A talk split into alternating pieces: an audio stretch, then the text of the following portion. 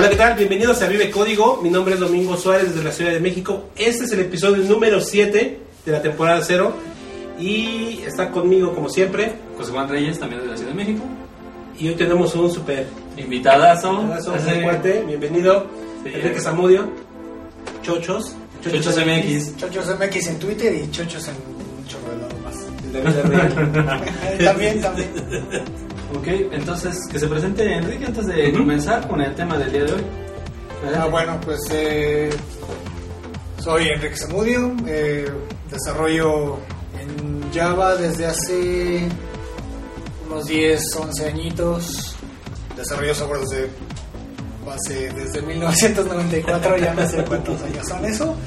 Eh, he desarrollado en Objective-C y varias cosas, pero pues ya últimamente en Java, he incursionado un poco en Groovy, en Scala. Eh, soy, digamos, eh, ávido ahí, este, contribuyente al software libre, evangelizador y ahí que me pongo en la oreja, le echo el choro. Y entre mis contribuciones está un proyecto que se llama J Alarms, eh, que pues es de lo que para eso me invitaron aquí a hablar. Por fin se reveló el tema. ya saben de qué va a hablar, ¿no? Yo pensé que nos venías a hablar de cómo sincronizar aplicaciones. Sí, Servlets, ¿no? Traemos una demo después cómo migrarlo a Visual Basic Órale. y luego a Basic nada más. Así Ah, son. mira. Bien. Bueno, también eh, Enrique Zamudio colabora mucho con Java México, ¿no? Así es, soy Pues, parte del staff de Llevo México. Y eso es bueno. Es el primer, no, ya es el segundo llavero que tenemos. Bueno, es, de hecho es el primer podcast en el que vamos a hablar, digamos, de Java. Sí. Sí. O sea, Sí, después de De un buen rato. O sea, es el primer podcast donde vamos a hablar de Después Java. del primero que fue sobre escala y hasta ahorita de... Sí, pero ahorita, digamos, Java, Java.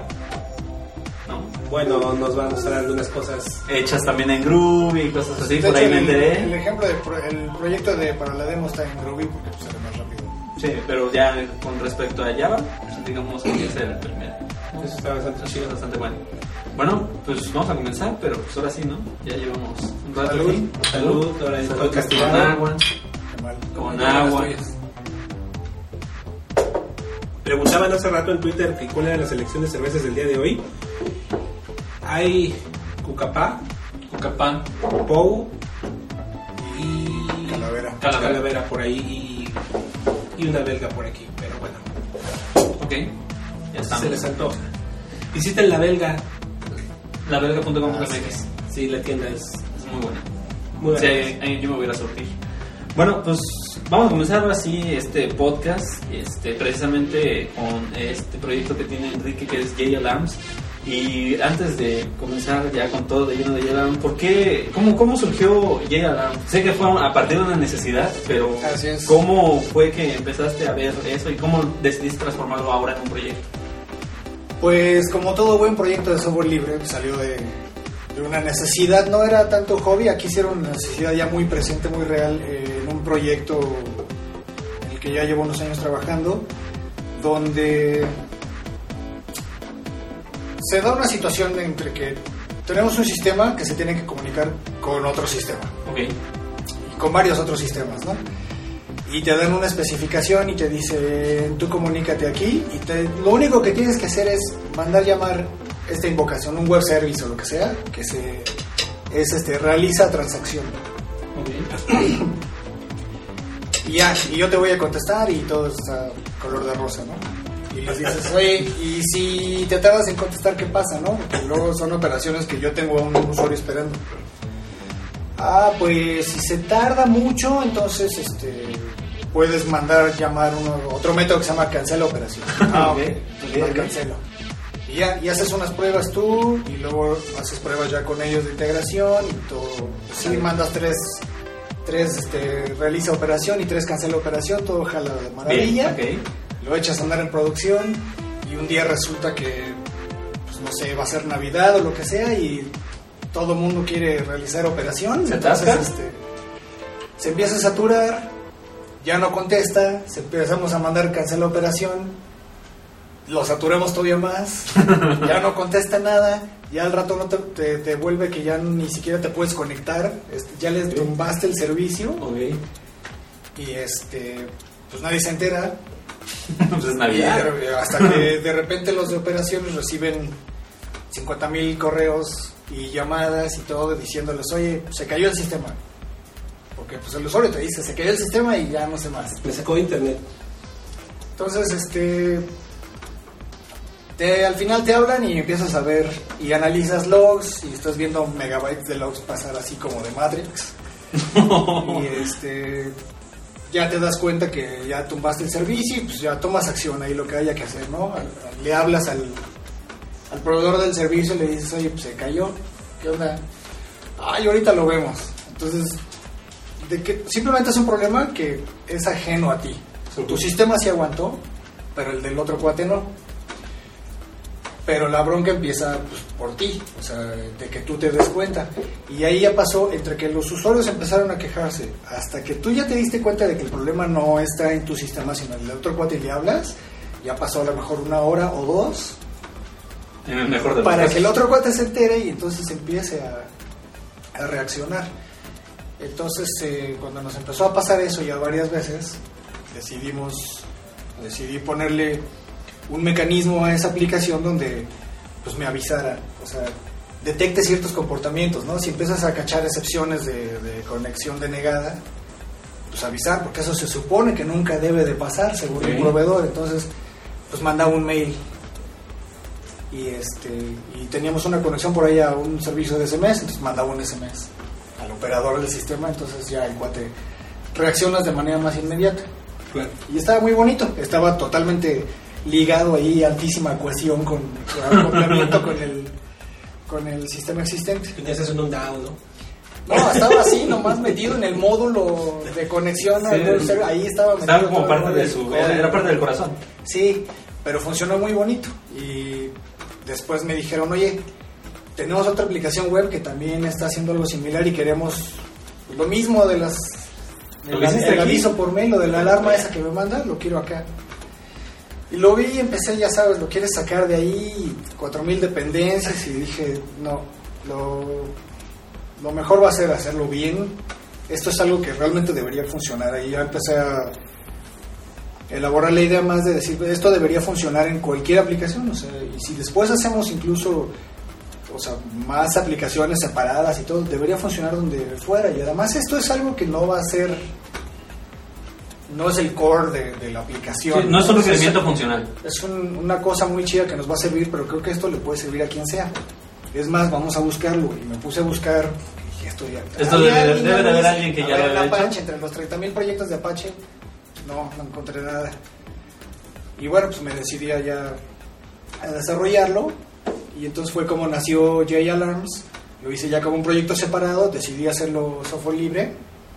Y este, la licencia que le puse es LGPL. No le puedo poner GPL porque yo mismo lo estoy usando en un proyecto que pues, es software propietario. Ok. Pero LGPL pues, es lo que sigue más abierto, ¿no? O sea, lo puedes usar en software comercial propietario, pero si le modificas algo, ahí sí lo tienes que contribuir de regreso. Ah, ok, bien. Entonces, este, por eso fue que escogí esa licencia. Y ya de ahí, pues con las primeras versiones era de que podía mandar un mail y podía mandar el SMS, porque era lo que teníamos nosotros. Luego, yo ya me había hartado de estar recibiendo mails. Y pues dije, pues si todo el día estoy en Twitter, Ok. ¿por qué no que esta cosa me avise en Twitter? ¿no? O sea, yo- que pueda ser un usuario que yo agrego a mi timeline, lo sigo, o sea, el- la aplicación es un usuario en Twitter y yo la sigo, cuando le pase algo, pues me avisa, Saca un tweet. lo ves en el, en el tweet, la proteges la cuenta para que nada más la pueda seguir quien tenga que seguirla, no sea público, no quieres que ahí andar ventilando esas cosas. y este, si luego se va a volver trending topic si pasa 80 mil veces. No el Pointer Exception, ¿por qué es trending topic? Entonces, este, así fue que empezó a crecer,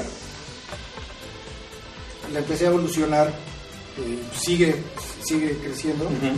Ahorita va en la versión 1.5, 1.5.2 para ser exactos. Ya estoy pensando en cosas para el 1.6. Ok. Este, unas ideas que traigo ahí. Todavía no estoy muy seguro bien cómo lo voy a implementar. esa es la cosa. Entonces, fue algo que lo quería yo hacer. Una, que fuera simple de agregar a una aplicación, Aplicación. porque es el típico software que además, eh, ya que te enteras que existe, vas a decir, ay, eso lo quiero poner. Hay un lugar en mi aplicación donde sé perfecto que aquí va eso. Pero ya tengo todo el software hecho, o sea, no lo diseñé para que integrara esto. Entonces, algo fácil que nomás, lo más sencillo que pueda hacer es este, agregarlo a, un, a un proyecto existente. Porque cuando diseñas una aplicación no, no, no estás pensando que aquí tengo que lanzar una alarma.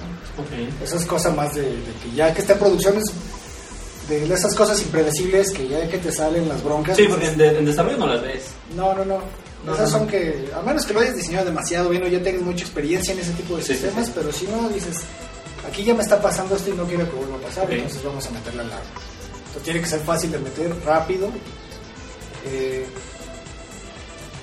simple para el programador, Ok. es una herramienta realmente para programadores y que va a beneficiar pues, a todos los, los que están operando un sistema y los que lo desarrollan. ¿no? A cualquier sistema en realidad, porque todos los sistemas son susceptibles a fallos. O sea, Así es. no, no, no hay sistema perfecto, precisamente, y si tienes un fallo que puede ser muy crítico, y si puedes eh, atender ese, ese fallo que es crítico, te puedes enterar lo antes posible, pues igual este, va sobre eso, ¿no? Y eso está muy bien porque de hecho hasta sé que, lo sé porque nosotros lo organizamos, y hay un, hay un plugin para otro proyecto, ¿no? Hay un plugin para Grails, Hay- hay un plugin para Griffon, hay un plugin para Grace y un plugin para Griffon, ¿no? Y esos, el plugin para Griffon lo hicieron en el HackerGarden. eh, Sí. No, el plugin para Grails lo hicimos. No, sí, el de Griffon fue en el En el HackerGarden. HackerGarden, ajá. Y de ahí tomaron también el de. De Grace. No, el de Grails fue en el HackerGarden. ¿Fue el de Grails? El de Griffon se lo aventó a Andrés. Andrés solito. Ah, ok, vale. De hecho, fue primero el de Griffon. Ujú. Y después el de Grace. Así es. Órale. Sí, el de Griffon se lo aventó Andrés solo y ya después este, hicimos este, el de Grails en, en un HackerGarden que pues ahí le echábamos porras, ¿no? Y ya nomás se lo hizo. Que yo, que yo fue donde también te empezaste tú a involucrar más con Grails, ¿no? Que viste, yo me acuerdo que hiciste un comentario muy interesante en Twitter que fue, qué fácil es hacer plugins en Grails gracias a su arquitectura, ¿no? Algo así comentaste. Sí, no, es que esa vez yo esa vez yo me quedé así de wow, o sea, ya, todo está tan papita, o sea, así nomás, tres líneas y en un archivito y ya, eso es un plugin. Está Es que está, está, eso está muy padre, ¿no? Pero Sí. bueno, regresando a, a- a esto, este, ya dices que vas en la versión 1.5.2 y yo sé que también en otro HackerGarden hubo una contribución a otros, a, a- a- a Ah, agregar sí, sí. canales, ¿no? Inclusive Erika Macho Erika Macho agregó otro canal, ¿no? Este, digo, ya hay, ya hay contribuciones externas, tuvo el canal de XMPP que metió este Eric y alguien más que la verdad no sé ni quién es, es este, es padres, si- ¿no? sé si son ni de qué país son, pero es alguien no sé si en Europa o dónde. Me mandaron un canal para Nagios. órale, este parece monitoreo, este, para que aparezca ahí. Entonces, está muy padre porque si en tu data center, o sea, tú tienes una aplicación hospedada en un data center donde sabes que usan Nagios, puedes este, que te den acceso Ujú. y pues publicar alarmas ahí para que la vea la misma gente del data center. Eso está. Órale. Y ya ellos ahí tienes un otro flujo, ¿no? Para las alertas. Exacto, ya, ya que llega la alerta ahí, pues ya ellos pueden hacer lo que quieran con ella. O sea, pero la canalizaste nada más para que llegue ahí. Eso está bastante padre. Sí, Pero, eh, yo, yo- yo creo que ahí ya tiene un potencial bastante interesante porque, pues bueno, sí te puedes enterar. Un- Una, te puedes enterar de muchas cosas. Una de las cosas que a mí me gustó mucho de Alarms es que, eh, a final de cuentas, tú lo comentaste hace rato, ¿no? Que así como que enterarte de ciertas cosas que ocurren en tu, en tu aplicación, pues es como que no es un requerimiento funcional, sino es un no funcional, por así decirlo, ¿no? Eh, y muchos requerimientos no funcionales, bueno, la gran mayoría, se pueden solucionar con AOP. Y en Yaya Alarms yo vi que agregaste soporte de AOP con anotaciones y eso está fantástico porque incluso puedes responder cuando hay excepciones. Así Y lo único que tienes que hacer es anotar tu método, ¿no? Siempre y cuando sea un bit string. ¿No? Tengo entendido. Es- bueno, sí, no, no sé qué tan difícil sea integrarlo sin, sin Spring. La verdad es que AOP la bronca es configurarlo. Ujú. Pues es de esas cosas que en los diagramas y en las pláticas está precioso y lees la teoría y está bien padre y cuando lo quieres implementar es un rollo configurar. O sea, ya echar a andar algo de AOP es, es complicado. La parte de, de configurarlo, alambrarlo para que jale bien. Este, yo nada más lo he probado con Spring, porque pues yo lo hice para aplicaciones en Spring, Spring. que pues, la verdad es ya es bastante popular. Probablemente se pueda este, sin Spring, o sea, es hacerlo nada más directo con AspectJ. Ujú. Pero sí, realmente el, el interceptor que yo hice para la, la excepción es, es el Spring AOP. Y, y- eso está fantástico porque es anotas nada más tu método y, te las- y puedes es. configurar en qué canales, ¿no? Y todo, todo el rollo. Sí, la cosa es que tengas, hay un componente central que es el alarm sender y ese es el que tiene los canales y ya, o sea, ese de ahí para abajo tú te puedes preocupar, puedes poner a alguien encargado a que se, qué canales poner y qué viene al caso en cada aplicación, pero el mecanismo es cualquier componente debe tener una referencia al alarm sender y le dice envía esta alarma y ya. Ok. Eso es todo. O tener el aspecto configurado y entonces anotas un método o una clase y si ocurre una excepción de tiempo de ejecución, este, la intercepta, manda una alarma con la excepción y tanto trace como tú le digas Ok. y bueno, y, y sí se arroja la excepción, ¿no? No se la trae, pero, Sí, sí, claro, pues eso debe suceder. pero ya te enteraste que, que salió la excepción. Eh, hay mecanismos para eso, por ejemplo en Log4j puedes hacer cosas de que los logs de nivel de error se manden como Como correo. correos como- o simplemente los que traen una excepción pegada se mandan correo y cosas así. Pero esto te lo hace más. Eh, como es el mecanismo del JAlarms, eh, va a ser extensible porque ya depende qué canales le pongas. Y eso depende pues, ya en cada deployment. Ok, Y ahorita, actualmente, ¿qué canales tienes? Tienen. Yo ya separé el proyecto incluso en tres. Ok. Son tres módulos. El, el core, que es este, pues, trae tal cual el alarm sender. Trae un canal de pruebas que nada más hace un print line, que pues, Ok. eso te sirve para cuando desarrollas. Sí, claro. pues, Dices, bueno, ya aquí voy a meter el alarm sender, pero no quiero configurarle más, nada más meto el de que hace un print line y ya. Tengo un este, canal que el de Twitter viene ahí mismo en el core, porque no tiene ninguna dependencia externa. Este, el de hay uno que puede ejecutar una, una- pues, un programa externo por línea de comando. Ok. Eh, puede hacer un post o un get de HTTP, otro canal. Y me parece que esos son los que los básicos. En el otro proyecto que ya tengo, el, el JAlarms Channel, esos son los canales que sí tienen dependencias externas. Ok. Hay un canal para enviar un correo usando el Java Mail Sender de Spring. Eh, Está el canal del Nagios, está un canal del XMPP que, que hizo Eric. Eh, hay un canal de Messenger que usa Messenger tal cual, o sea, tú le pasas una cuenta ¿De Messenger? este, que ya hayas configurado tú antes, con qué contactos tenga y todo. Oh, Y entonces se conecta como un usuario en Messenger. Si tú estás en Messenger, te podría tener un usuario que es tu, tu aplicación. Y si pasa algo, te avienta El mensaje. La alarma te la avienta en el chat. A, a ti o a todos los que, o sea, bueno, a todo por default, a todos los que estén en su lista de contactos. O puedes luego definir como subconjuntos, ¿no? Alarmas de tal tipo, este, mándaselos a estos usuarios y las de otro tipo a otros usuarios. Así. Órale, lo que veo aquí es que el proyecto está ya muy trabajado. O sea, ya está muy, muy, muy amplio porque tiene muchos canales. Este, si, si ya tienes ese nivel de personalización, de segmentos, de nivel de traza y cosas de ese estilo, creo que ya está bastante trabajado. Y, y aquí viene otra pregunta, ¿no? La pregunta es, por ejemplo, si yo quisiera contribuir con tu proyecto, ¿qué tendría que saber para poder contribuir? El proyecto está hecho 100% en Java ahorita. ¿Ok? No, no tiene más cosas. No le he metido incluso Groovy porque por la cosa de que eh,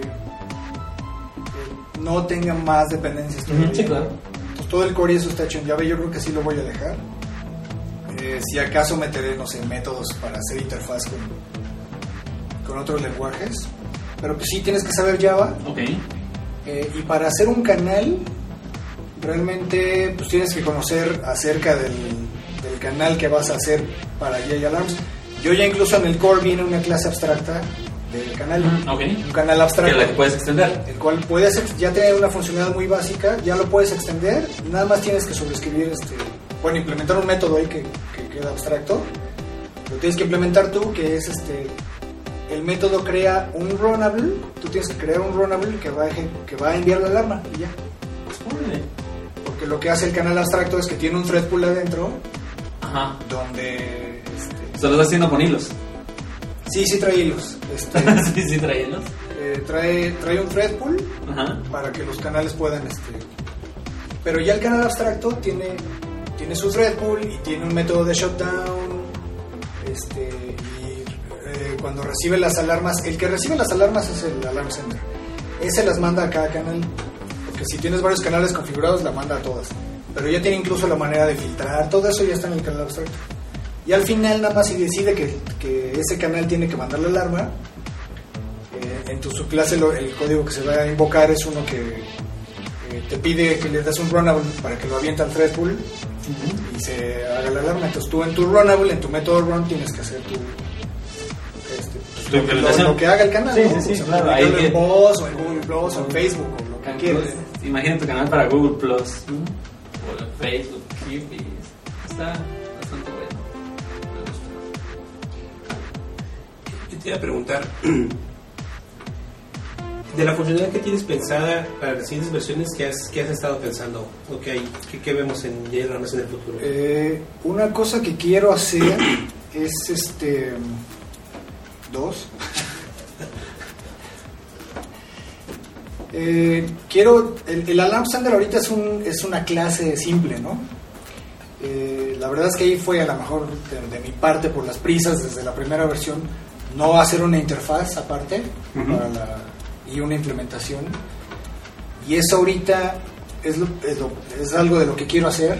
Ahí está como mi, mi dilema ahorita, porque no sé si hacer una interfaz que se llame distinto y dejar que la clase se siga llamando igual e implemente esa interfaz, o que yo creo que es mejor renombrar la clase y dejar Alarm Sender como la interfaz.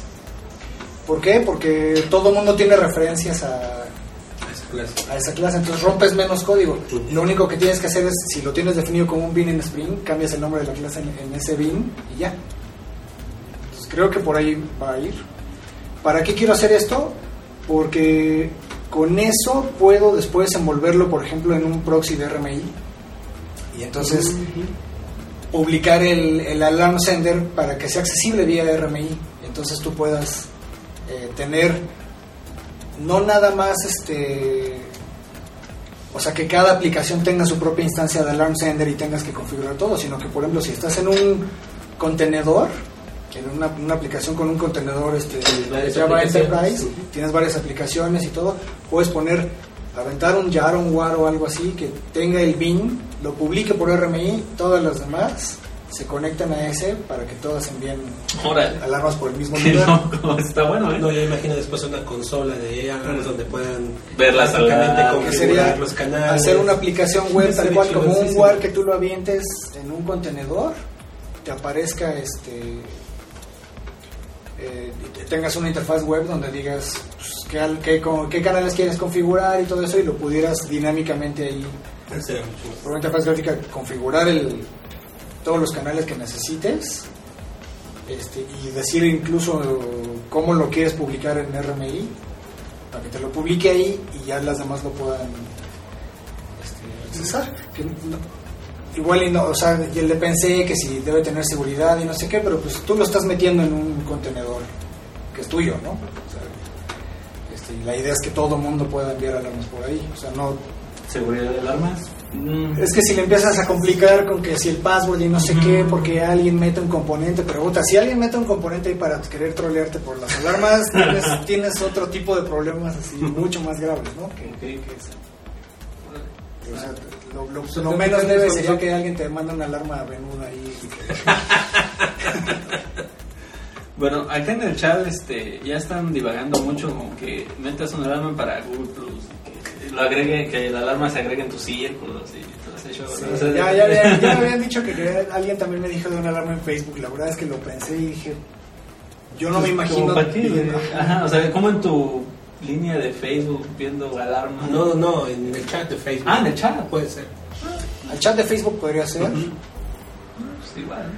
Google Plus, igual en el chat de el. El pues, es- es- Bueno, otra cosa que también es, es importante resaltar y que me gustaría que platicaras es de que sé que J Alarms está en los repositorios de Maven, ¿no? Ah, sí. Eh, eh, eh, eso, esa expresión de... ah.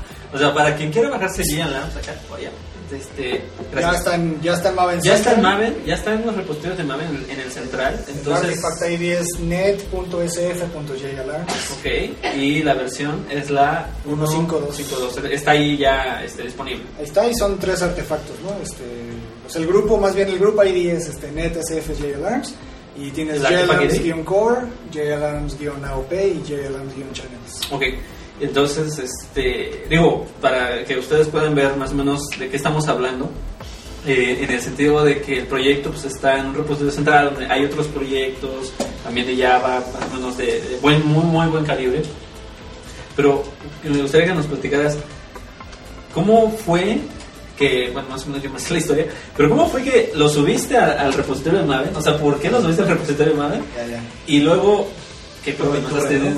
Sí, bueno, la, la aventura, ¿no? La, la aventura ahí comenzó porque, bueno, yo obviamente al, al principio, las- todas las primeras versiones de JAlarms, creo que incluso hasta la 1.5.1, Ujú. este, pues las ponían, el proyecto está hospedado en SourceForge.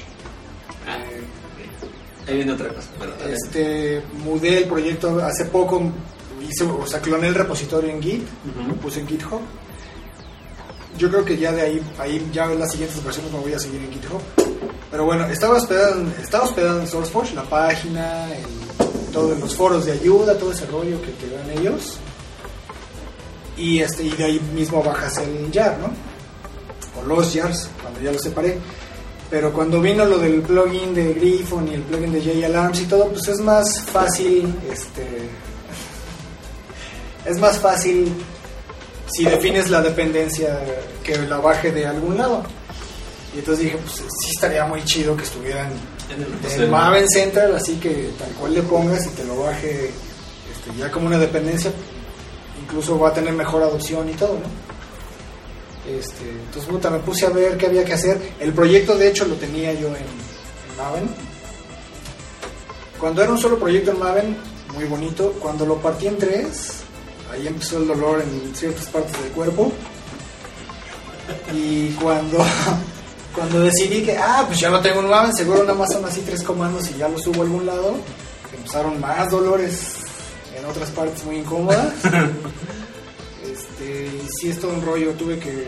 Uno vas a Zona Type, fue donde acudí yo. Este, en Zona Type, eh, que tienen su repositorio, Ujú. sacas una cuenta y luego abres un issue y pides, este, les dices que es tu proyecto y que quieres eh, que te hagan tu Que te hagan una canchita, huequito ¿no? ahí en el repositorio de ellos, ¿no? Sí. Ya te dicen que sí, y entonces configuras todo Maven, le agregas como 500 líneas de XML para que, Para que suba, para que despliegue arriba. para que lo vayas a poder subir. Y luego, pues, la neta estuvo unos meses ahí porque yo pensé que era así como automágico, que algo iba a pasar y alguien lo iba a subir y todo. ¿No fue así? no, se quedó. Y resulta que tienes que hacer todo un rollo y el proceso para... eh, En Sonata te dan una página muy útil con toda la info que necesitas. Es un rollo, o sea, yo tenía el repositorio que estaba en su version, ahí en SourceForge.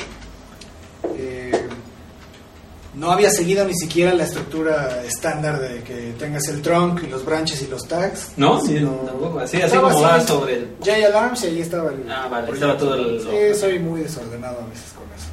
Entonces, eh, tuve que acomodarlo en trunk y branches y tags para que. Porque si no. No te lo Maven-. Maven no te lo acepta. O sea, el, Ah. el proceso de release de, de Maven no te acepta Ok, ok. que no tenga esa estructura. Porque lo que hace es. Le, le tienes que poner primero la versión que es un snapshot. Y corres un proceso de Maven y te sube el snapshot. Y lo marca como un tag en, en tu repositorio. Entonces y ya le quita el snapshot y lo deja como ya la 152 y luego le dices que ahora sí haga el release. Y si truenan algo tienes que como que hacerle todo para atrás para que vuelvas a dejar el snapshot y vuelvas a empezar todo el rollo. Entonces este sí lo hice con Maven sí lo logré subió la versión y de ahí dije, esto, o sea, no lo quiero volver a hacer nunca, ¿no? la verdad, o sea, fue una experiencia bastante Fea. fea, no, no lo Desagradable. quise volver a hacer. Y para ese entonces, pues había, había visto ahí una plática de Andrés, de, de Andrés Almira y de, de, de Gradle. Le había echado un Ah, ojo a sí, Gradle, nada más para ver como, en lugar de Ant, hacer algunas cosas muy custom de, de sipear varias clases y como armar tus propios jazz y así. Estaba muy padre, me gustó. Y dije, bueno, pues vamos a ver si puedo sustituirlo y pues al final se acabé sustituyendo. Ahí está el POM todavía, pero yo ni lo uso. Ya está nomás este. Es que se redujo, pero así. O sea, si ves el build.gradle de, de JLRams, son cuatro, porque es el. el- El central. bueno, no, son tres, porque el central es un settings.gradle. Ok. Bueno, y sí tiene un build, pero es como para invocar al- a los subproyectos. Ok. Y, y ahí es en el papá donde viene todo el rollo de para Maven, que de todas maneras tiene que construir un POM dinámicamente. Y este, viene todo un rollo para eso. Para hacer multimódulos con grado, ¿no? Pero los subproyectos, que son los que hacen todo, está así súper chiquito el. digo, nada En más es comparación la con el de XML de dependencias, Maven, sí, claro. este, mucho más cómodo. De hecho, o sea, ahorita que hagamos la demo, eh, un ejemplo, eh, es un proyecto hecho en Gradle, este, con eso lo corro y hago las pruebas y, y son unas clasecitas en Groovy. No pude hacer un ejemplo así, digamos, realista porque tendría que hacer un web service que se caiga y el otro por acá. Sí, sí, sí. No, bueno, hacer un web service que se caiga es fácil, pero que estarlo tirando. y- Hay que, Sí, hay que hacerle algo. XML. Hay que hacerle algo para que se Hay que traer mucho XML aquí, eso trae luego malas vibras. Y, no, Ok. Mejor, es nada más así como algo bien papita que pruebas unitarias hagamos que truene y luego pues que cachemos cuando truene y veamos cómo configurarle canales y todo eso, ¿no? Pero este, entonces pues igual va a servir para como ilustrar un poquito de por qué me gustó Gradle, este, lo, lo poco que escribes, lo simple que es, lo flexible. Eh, tengo otro proyecto, que digo, no es del que vamos a hablar hoy, pero es otro proyecto que se llama J8583, es una implementación de un protocolo que se llama ISO 8583 en Java. Y ese ya también lo pasé a Gradle. Y de hecho, ese dije, pues lo voy a subir también a Maven Central. También pedí el, que me hicieran cancha y todo en Sonatype, pero ese desde el primer día ya copié el método de cómo subirlo desde. Ya sabía. desde- y ese ya lo subí desde Gradle y. O sea, fue. Es un abismo de diferencia. Ahí sí fue así, Gradle Upload Fue hasta con gusto, ¿no? Sí, cuando jaló dije así de. Funcionó la primera. Fue hasta con gusto. a la así. primera y así. O sea, Ah, eso es bonito cuando entra la primera. sí. Y sin esfuerzo. Eso está. De hecho, sé que pusiste este, una moda, un hashtag por ahí. Precisamente porque se pasó. Ustedes lo pusieron. no, lo pusiste no. Lo que pasa es que ves que No, en- no aguantó la presión. es, es- es que le habíamos, le habíamos mostrado que. Me hicieron que- bullying, No, no. ciberbullying para meterme al GitHub. Alguien, alguien. Porque lo pudiste haber conservado en Git sin subirlo a GitHub. Porque yo te puse, oye, mira, tú puedes seguir usando tu subversion con Git. Pero no sería cool. Exacto, si lo vas a hacer, pues ya lo vas a hacer. Sí, ya, completo. Ok, vale, vale, vale. Y luego salió que pues yo tenía ahí muy escondida mi cuenta de Git. desde hace como Oye, tres años. Ya, le- ya, sigan a Chochos no, MX. Chochos MX, ¿no? También en GitHub. No, nada más chochos. Chochos, sigan a Chochos en El MX se lo agrego cuando chochos ya está ocupado. Ah. En círculos de desarrollo casi no pasa eso. Eh, Tu interface. en lugar de cosas más públicas sí le tengo que poner porque chochos siempre se lo apaña alguien. Gratis. Resulta que es este en Sudamérica o Centroamérica, no sé dónde, es una parte del cuerpo. La anatomía femenina siempre está apañada ese nombre. No sabía hasta hace poco, la verdad fue. A mí me dicen chochos desde niño y Ok, voy a poner aquí en. Ah, no, de hecho ya lo pusieron. Ah, está github.com diagonal chochos. Ahí está. ah, es, es que yo hace rato puse que. eh, ahí mismo yo ya puse el código que vamos a ver al ratito. Entonces, eh, si quieren eh, irlo bajando, con que tengan Gradle instalado y, bajen de GitHub el, el código que vamos a, ir viendo, pues cuando, así conforme vayamos haciendo el, ejemplo, podrían irle moviendo también, ¿no? Sí, de hecho, eh, este, esto es bastante interesante porque, bueno, ya es, es que ya es toda una historia, ¿no? O sea, comenzaste con una necesidad, te convirtió en proyecto. Luego el proyecto lo tenías en super, bueno, lo sacaste, lo metiste a otro super, y luego le hiciste su Trump, su branches y su este tags, ¿no? Y ahí lo tenías, lo subías con Maven, que por cierto, este, si quieren darse un dolor de cabeza con Maven y quieren saber con Maven, este libro de acá, este de acá, ¿no? Es el de Apache Maven Effective Implementation. Está grueso. Es como la pura introducción, ¿no? Sí, eso, eso es para ejecutar el clean. Ajá, sí, nada más. Sí, ¿no? Porque así como una guía completa de Maven es No, como no, la no, guerra sí, de es la paz. sí. Como la Biblia en todas sus versiones. Este, está, pero pues, si se quieren echar un round con Maven, bueno, ese libro está bastante recomendable, ¿no? Para iniciarse con Maven. No se echen un programa conmigo. Van Van a salir perdiendo. Van a perder tiempo. Dale. Pero aquí lo interesante es precisamente la idea de, de traer a gente que, por ejemplo, como tú, este, Ya tuvo esa experiencia. eh, que estás trabajando con ellas, ¿no? Eh, para que la gente se convenza de dejar de utilizar ciertas herramientas que están ahí y que han servido, que nos sirvieron desde hace muchos años, pero que a lo mejor ya, no sé, hay... La verdad es que Gada, por ejemplo, toma muchos de los conceptos de Ant, la simpleza de cierta manera, ¿no? La- este, y también toma otros conceptos muy buenos de, de Maven, como eh, los repositorios, por ejemplo, ¿no? Y la extensibilidad, aunque hacer plugins de Maven es también una, un dolor de cabeza, un, un, un cañón. Eh, Es muy rígido. Es muy rígido. Yo- pero Maven, mira, lo que sí es innegable es la, la gran contribución de Maven a, a todo esto del desarrollo. Sí. Es todo lo del manejo de dependencias y de tener los repositorios. Sí, el dolor de cabeza está, o el dolor de cabeza o la espera cuando te haces viejito, pues es la primera vez que jalas Maven, ¿no? O sea, la primera vez que lo ejecutas y después de ahí... no, pero, Algo que- medio internet. no, pero que cada vez luego alguien hace un release de algún plugin de Maven y tú estás acá trabajando, detecta la nueva versión de ese plugin, la baja Ah, bueno, y sí, otra, claro, vez, otra vez. Sí, sí, sí. Como que sí siento que, eh, bueno, hay cosas que, ah, bueno, sí son molestas, pero tienen, tienen sus beneficios, ¿no? Porque estás actualizado de cierta manera y es sencillo, ¿no? El problema es con empresas que a lo mejor tienen unas este, políticas de Internet bastante restrictivas y tienen que instalar dentro de sus oficinas un repositorio de Maven que sirve como proxy para salir a Internet. Ah, No, sí, es otro desmadre. Poner un repositorio interno. Ahí, por ejemplo, ayudó mucho Ivy después. Porque Ivy también te maneja las dependencias, pero tiene su propia manera de poner repositorios y es mucho más simple poner un repositorio interno en, en tu oficina, hacer un repositorio de Ivy que, de Maven. Sí, bueno, tenemos cosas como Archiva o como JFrog o, O como... este, ¿Cómo se llama? De Sonatype. eh, Nexus. sí, Nexus. Nexus. Pero, el, sí simplemente hecho, el simple hecho de que veas ese software y ves lo sofisticado que está, que habla de lo complicado que es. Claro. O sea, necesitas un monstruo de aplicación como Nexus para poder manejar un repositorio de Maven. Exactamente.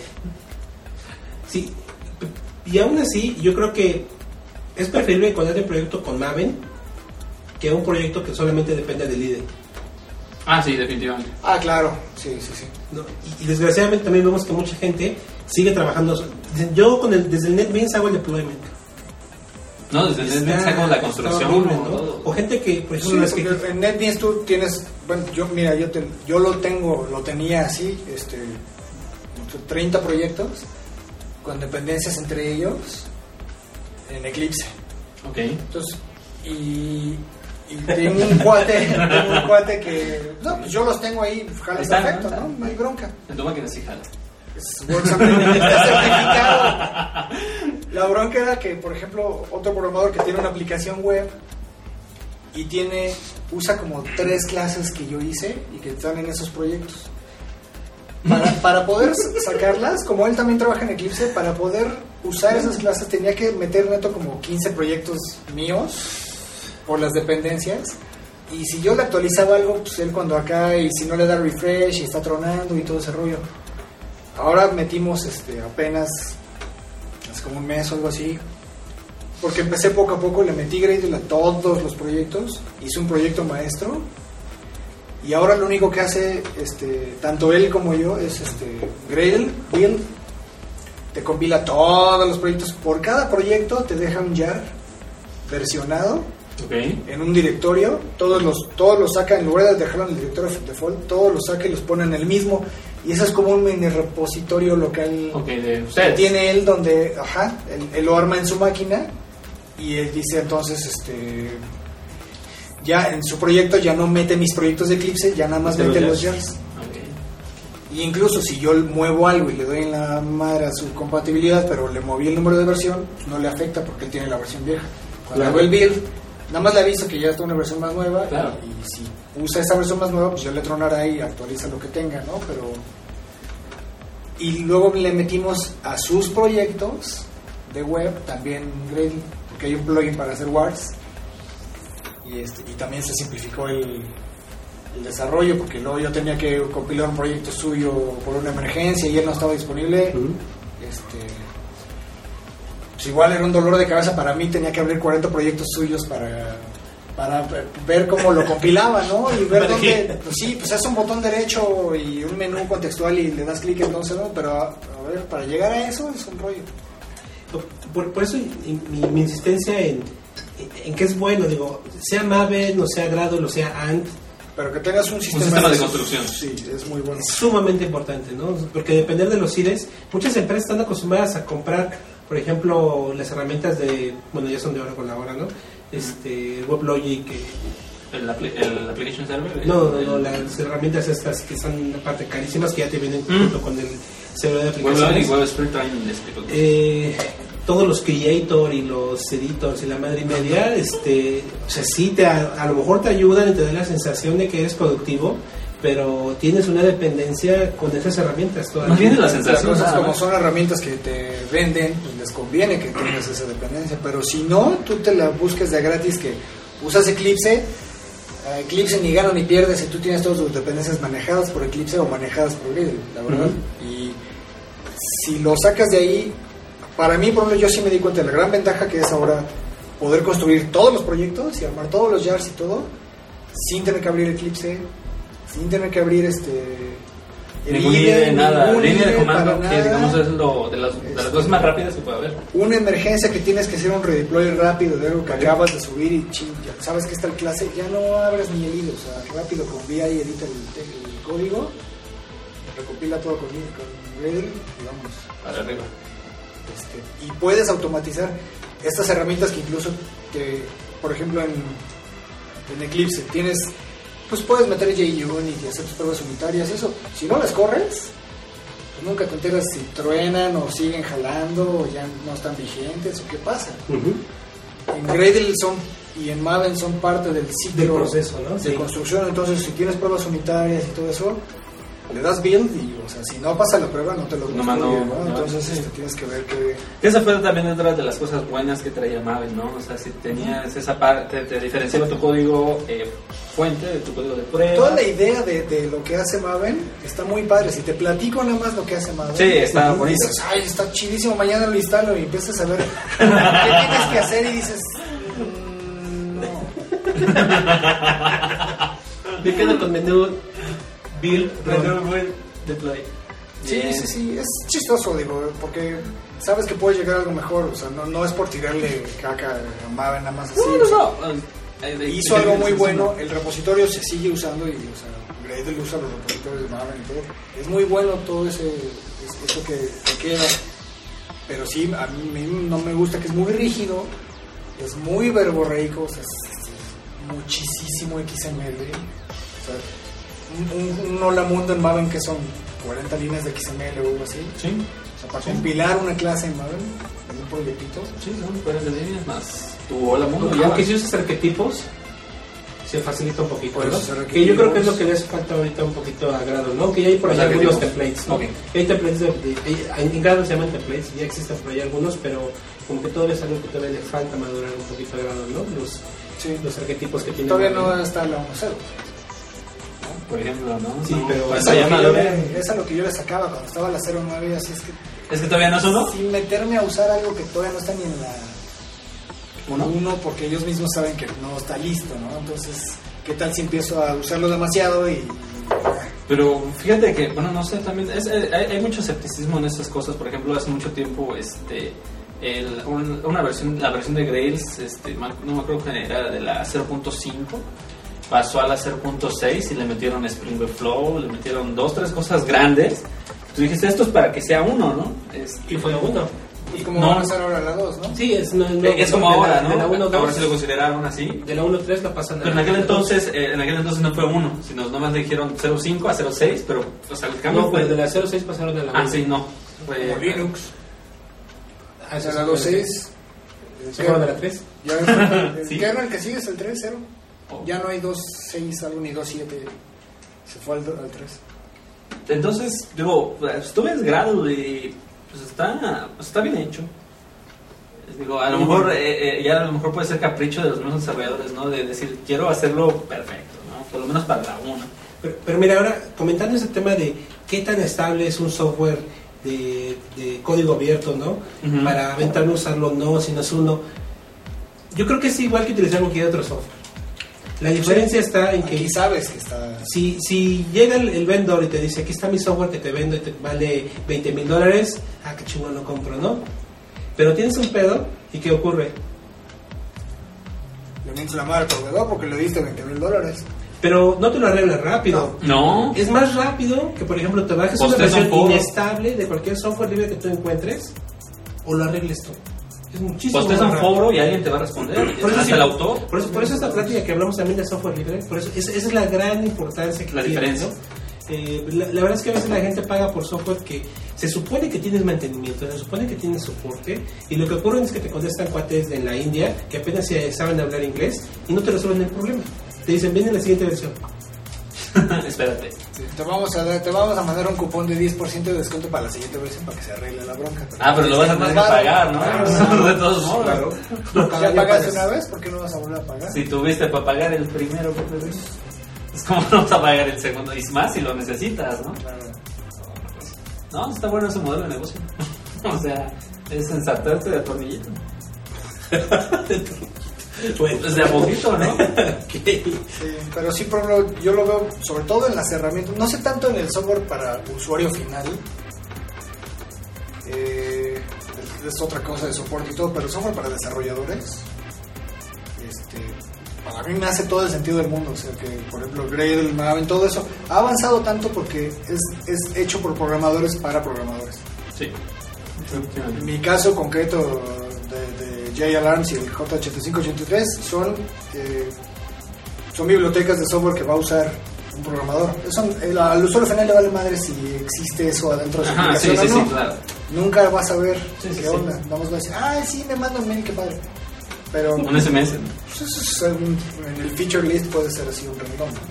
Y ni siquiera, porque a lo mejor ni siquiera quieren que le lleguen las alarmas A al usuario final. Nosotros, por ejemplo, Tiene que llegar la tenemos aplicaciones corriendo ahí que, que no le llegan a los usuarios finales eh, las alarmas, nos llegan a nosotros, Claro, los administradores. a quien le tiene que llegar.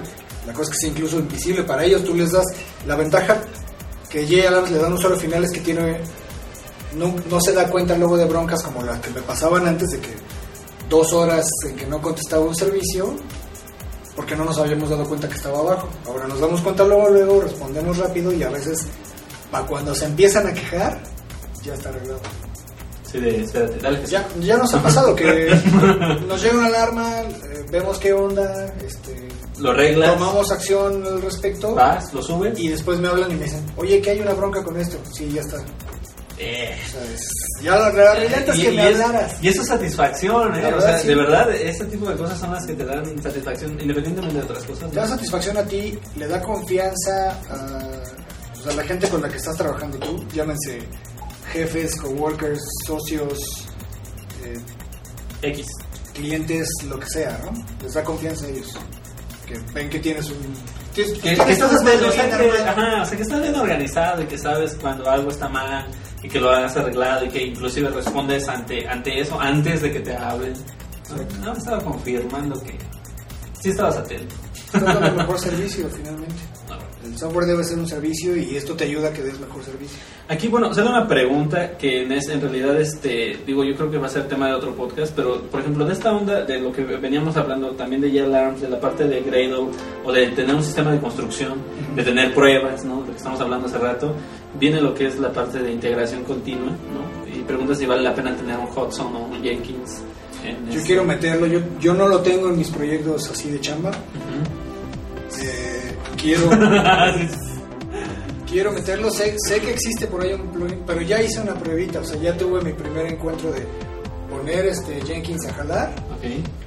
y decirle, pues quiero que corras un script externo y le pasé mi script de Gradle compiló todo y sí se dio cuenta que si tronaba o no tronaba, ¿no? Sí, este, algo que me gusta de Gradle, y de hecho no sé si lo, lo has, lo has explorado, es el wrapper. Que le dejas el... Que no, no- no es, o sea, ni siquiera es necesario que las personas que vayan a usar tu proyecto a que tengan, sí. lo tengan instalado, porque si no, no, lo no descargan. lo he creado, lo hubiera creado para el proyecto, fíjate, se me fue el avión. Eso está, está buenísimo porque no es necesario, la, la gente puede usar Es como GitHub, bootstrap, ¿no? Así que pones un, un micro semillita ahí que si lo corren, te baja lo que necesita de Gradle para que lo puedas ejecutar. Yo vi algo por aquí, mira, que me interesa mucho. Que dice, lo malo del software Sí. libre. Bueno, lo voy a leer. Este, Sancas dice, lo malo del software libre, que como el creador no cobra por el source, a veces no le dedica el tiempo completo para dejarlo en una versión final. pero por eso lo, esa es la idea de poner el código, ¿no? O sea, si tú no lo terminas, lo puede terminar alguien más. ¿no? Exacto. Sí.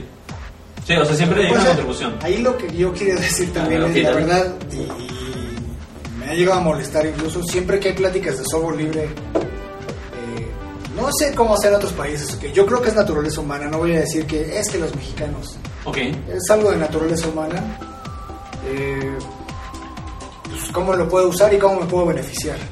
Pues, lo, lo bajo y lo uso, está chingón. Oye, pero ¿cómo que no jala y no hace esto? Es que si hago esto truena, chale, pinche software. Dices, oye, ¿cuánto te costó? ¿Nada? Ok, hace, ¿qué, qué, qué- qué necesidad tienes? Tienes una, una necesidad que existe y vamos a cuantificarle en que si se cubre, se cubre al 100%. Bajaste un software que no te costó nada, tienes el fuente y cubre a lo mejor el 70% de tu necesidad. Oye, pues y si en lugar de quejarte de ese 30 lo completas tú, ya no tuviste que hacer ese 70. ¿Por qué te quejas del 30 que te falta y no ves el 70 que ya te dio? Y, y ves además que puedes contribuir ese 30. Ay, pero yo, ¿por qué le voy a dar mi software a ese güey? ¿Por qué? Pues porque si le Porque das. ya te dio ese 70. 30, Ya, ya te dio el 70. tú le das ese. Y además, ¿sabes qué? Tú le das ese 30 y eso gana tracción. O sea, cuando tú le das ese 30, él lo integra, ya funciona, funciona para todos, pero ese todos te incluye a ti. En futuras versiones de ese software va a venir tus mejoras. Te van a dar crédito, lo puedes poner en tu currículum, además hay valor agregado. Pero a fin de cuentas, así lo, lo- lo más eh, bottom line es, este, te dieron 70%, te, te encontraste un software que cubre el 70% de tu necesidad. Si no lo hubieras encontrado, tenías cero y lo tenías que hacer todo tú. Sí, claro. Y, y- Entonces- y hace como, como quieras. Exacto, como yo- diría que, o sea, eso que decía de que lo bueno, lo, lo malo de que, De que no, de que no de le que dedica software tiempo para terminarlo. Lo bueno es que lo publicaron y lo pudiste encontrar y tienes un software incompleto que tú puedes terminar en lugar de no haber nada y que lo tengas que te- hacer todo tú desde cero. Que, viene otra cosa que precisamente viene, que tiene que ver con este el concepto de artesanía de software, ¿no? Que es la parte de, de crear comunidades de profesionales, ¿no? Donde tú dices, bueno, yo tengo este software, ¿no? Y, lo libero, lo, saco, ahí está, ¿no? Oye, pero ¿sabes qué onda? Este, como tú dices, ¿no? Me dio el 70 y este 30, bueno, pues ahí te va mi 10, ¿no? Y, ya hiciste, ya hiciste esa contribución a- a ese proyecto. O sea, es, es como una forma de agradecer, porque aquí viene, aquí viene otra, ¿no? Dice, pero si se pone un esquema de donaciones y se motiva al creador para que le dedique más, eh, más del hobby, pues sería mejor. Pues no, no, es que, no es que sea de hobby, porque en realidad a veces De hecho, ni creo que o es sea, de hobby. Tanto Jay Alarms como J8583 No en, hobby. SourceForge aceptan donaciones. ¿eh? Sí, sí. Nunca he recibido un centavo, pero están ahí para que acepten donaciones. Es que es No, otra. pues dices, algún día es que otra. animará, no, vez, no, no no, sé. no damos donaciones, es la verdad. Hay gente que lo hace. Pero no he sé, recibido, por ejemplo, en JLANS concretamente, no he recibido este dinero, pero ya he recibido canales. de los puse contribuciones, eso ¿no? es a lo que voy. Esa es la comunidad de Quiere profesionales. decirle de que a alguien más le está sirviendo ese software. Claro. Eh, y para mí también ese software no lo veo así como, ay, pues qué pendejo soy porque lo estoy regalando. Pues no. Pues es que estoy dándole eso a la comunidad y sí me podría estar echando ahí que alguien me pida soporte o algo así. Pero, puta, ¿cuánto me he beneficiado yo de todo el software libre que uso? Porque uso Spring, que no me cuesta un centavo. Uso usa Linux. uso Linux. To- todo el software que estoy usando, el IDE, el Eclipse, todo eso no me cuesta nada. El Gradle, o sea, nada de eso lo he tenido que, que pagar. Incluso yo a veces neto entro cada año así o dos años, le dono mis 5 dolaritos a, a Eclipse, a OpenOffice. Que dices, bueno, pues sí, esas son organizaciones más grandes que sí sé que se van a beneficiar de, de tener algo de lana, ¿no? Pero también es la manera de dar, no estás dando directo. Y es como un, el famoso este de Pay It Forward, o sea, ya me beneficié yo de estos proyectos, pues contribuyo con otro distinto. A lo mejor se cierra el ciclo el día que Spring integre JAlarms en su software, ¿no? Como parte de su framework, o yo qué sé. Este, o, o tengan una manera springy de usar JAlarms o qué sé yo. Pero la cosa es que eh, ahí está eso.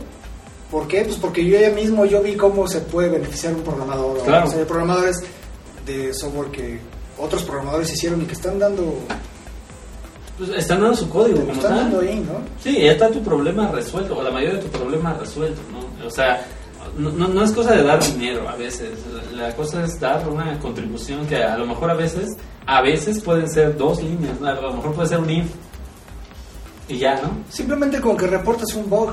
Pero cuando ejemplo- puedes reportar un bug, yo, yo he reportado bugs en, en, en algunos proyectos de software libre, pero los reporto incluso que les dices, oye, en la línea tal, eso no lo puedes hacer con Windows, o sea, con bueno, con cualquier software cosa cerrada. cerrada. este, no puedes decir, está tronando en tal línea porque no tienes acceso al fuente. Acá, o sea, incluso puedes arreglarlo tú, pero les mandas. Yo arreglé algunas cosas y les mandé el este. Les mandé el patch. Les dije, ahí está. Y nada más me salieron con que, nada, tienes que mandar una carta porque el copyright y no sé qué. Y así, puta. Bueno, O sea, a- agarra. Como no, no apliques el patch, nada más ve las dos líneas que hice, tecléalas tú y no me des crédito, güey. Pero mete eso porque yo quiero seguir usando este software y quiero que la siguiente versión ya venga arreglado. Y ya te dije cómo arreglarlo. Y ahora sí, tam- también, ¿qué pretexto tienes para no arreglarlo? sí, ya, ya no hay pretexto, ya no hay falla, está bien, está muy bueno. Ah, que, que dice, pregunta, ¿y el AMS es el único proyecto de su tipo que conocen? Pues sí, hace rato lo mencionamos. Eh, sí, yo Sí. te digo, yo busqué antes de hacerlo, porque también, antes, o sea, no me odio lo del síndrome de not invented here. Ujú. Este, lo, lo primero que hice fue Buscar. Eh, eh, Cuando le hice el componente este que, como era una necesidad muy inmediata, hice código que mandaba un mail en caso de una sección que ahí tenía, ¿no? O sea, Ok. Metí código en un cache. Ya, De ahí salió JLams. ok. Pero ya que iba a ser JLams así desde cero, este, que como un proyecto aparte y todo, primero busqué si no existía algo así. Y este, la verdad no encontré. O sea, me extrañó porque dije, Tant- habiendo tantas cosas en Java. ni es tan difícil. Porque sí es cierto, ¿no? lo Si lo necesitas algo Java, buscas Java X y ahí siempre hay un API, ¿no? Sí, o sea, y la, y la mitad de las veces está en Apache. O sea, bueno, Pero no encontré, de veras no encontré, a lo mejor no busqué tan bien, pero sí estuve un día buscando no. y no encontré nada. En el otro caso, por ejemplo, en J8583 sí hay cosas similares. Hay un proyecto que se llama JBoss, pero es, es un software, sí, está como todo Switch y no sé qué. Yo dije, es que yo lo vi, si quiero usar esta partecita, No, no es esto. Ya. no, está amarrada con todo lo demás. Entonces dije, bueno, pues voy a hacer lo mío. Pues hoy. Y de Pues, hecho, ese, ese tiene más usuarios. O sea, sí tiene mucha gente que lo ha querido usar porque no han querido usar JPOS porque es muy complicado. Y la, qué la biblioteca que yo hice la bajan y está bien simple de usar que ya la integran en su aplicación. Qué bonito. Eso está chulo. Vale, ¿algo más? Digo, ya para cerrar. Ya para cerrar, eh, una última pregunta de Yela Ramos. ¿Es asíncrono? Ese es síncrono. Sí, así es. este. ahorita algo se me fue el avión acá de Jelams. Este. Igual y no lo encontré porque no es que, o sea, porque es tan simple que a nadie se le había ocurrido pues, hacerlo un proyecto y sacarlo. Como que dicen, está muy chiquito, ¿para qué? Pero es lo que decíamos, pues el Pues, chiste no es el tamaño. Sí, es no, la la funcionalidad. A veces dos líneas de código te resuelven lo- tu necesidad, ¿no? Pero O sea, sí, hablando un poco de, de la arquitectura de, del interna de JLAMS. Es, es totalmente síncrono. La idea es, eh, obviamente no puedes hacer que si vas a meter una línea de código, algo así como en la filosofía como de Log4j que te dicen, si metes una línea quiero que te afecte lo menos posible, así que no se tarde porque está tuiteando y entonces se tarde ahí tres segundos porque tu conexión a internet está lenta. falló? Este, no, no, no, es aparte. O sea, por eso maneja un thread pool aparte donde este, incluso te, te maneja, tiene un- como una cola, es un thread pool de un thread por canal. Entonces cada canal incluso es muy rápido. Cuando tú le pides al, al JLAMS que envíe una alarma, lo que hace es tu mensaje lo envuelve en un objetito, lo encola en un thread pool que tiene y te devuelve este, el control y ya sigue tu hilo corriendo. Acá, ya que este, esa cola ya le toca a tu alarma enviarse, ya ve el- si la- eh, qué canales la pueden enviar, cómo está configurado y se la pasa a cada uno y ya cada canal hace el envío. Entonces sí, no te afecta. Incluso eh, ahorita vamos a ver cómo de repente nos envían alarmas porque el proyecto termina antes que se acabe, Claro. la alarma, ¿no? Y luego va a tener que meter un delay y cosas así. No, pues está bastante bueno. Me ha gustado. Ya le sacaron estadísticas a Giant Labs y todo. Sí, es que no, no, no, ya ves que te saca. Sí, todo. Dice que, que cuesta creo que 19 mil dólares o algo así. Ah, no, que vean. 1700 líneas. ¿1700 líneas? 17 mucho. 17 mil, ¿no? Dice qué? 17 mil. Ya no supe. Aquí ya 1700, 17 mil. Se les fue un cero, yo creo. Bueno, en fin. Pues antes de que. Ah, acá está, espérame. ¿Verdad? Sí son. No, no son. Ah, acá está. Antes de que cerremos el podcast y pasemos al, anu- al anuncio de, de la rifa del pase, pues queremos hacerte entrega de este par de playeras, ¿no? Yeah. Es la de artesanos de software, de la unidad de artesanos de software, porque pues igual creemos también que eres un artesano de software. Lo muestro acá, por acá. ¿Acá ves? Ah, mira, así se ve. Ahí está, ¿no? Esta. Eso es todo. Y esta que pues, tiene que ver mucho con lo que hablamos el día de hoy, este, precisamente lo que mencionabas, ¿no?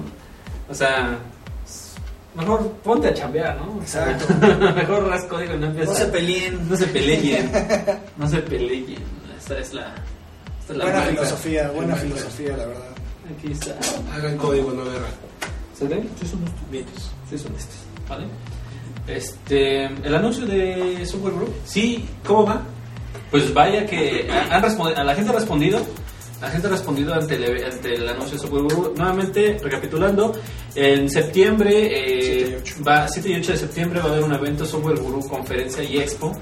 Este, un evento acerca de desarrollo de software donde van a estar dos grandes personas, Ash Maurya y eh, Venkat Subramanian, entre algunos otros más, este, compañeros incluso han estado aquí en el podcast, por ejemplo Julio, ¿no? Van a estar hablando de varias cosas interesantes y eh, pues Vive Código está regalando un pase cortesía de la revista Software Guru. Eh, sigan la dinámica, eh, eh, véanla en vivecódigo.org, ahí hay una página donde ustedes pueden eh, ver de qué trata la dinámica, no es más que, que se saquen una cuenta de Twitter y les hagan retweet a dos hashtags y a un, a un, este, a un usuario, ¿no? Les hagan mention, perdón, mention, no, mention, no retweet. Y pues ya, eso es todo. Pues, mis Chucho, vamos a hacer anuncio, pues ya. a ver, dale, dale, dale, dale. Hablando de Software Guru, Ah, bueno, a ver, dale. compren, compren, cuando salga en agosto la revista, cómprenla. Ah, a ver, Viene sí, un artículo de en- Gradle. sí, cierto. Este, viendo un artículo de Gradle que escribiste tú precisamente en la siguiente revista, ¿verdad? Sí, que sale en agosto. En agosto. Vientos. El primero de varios.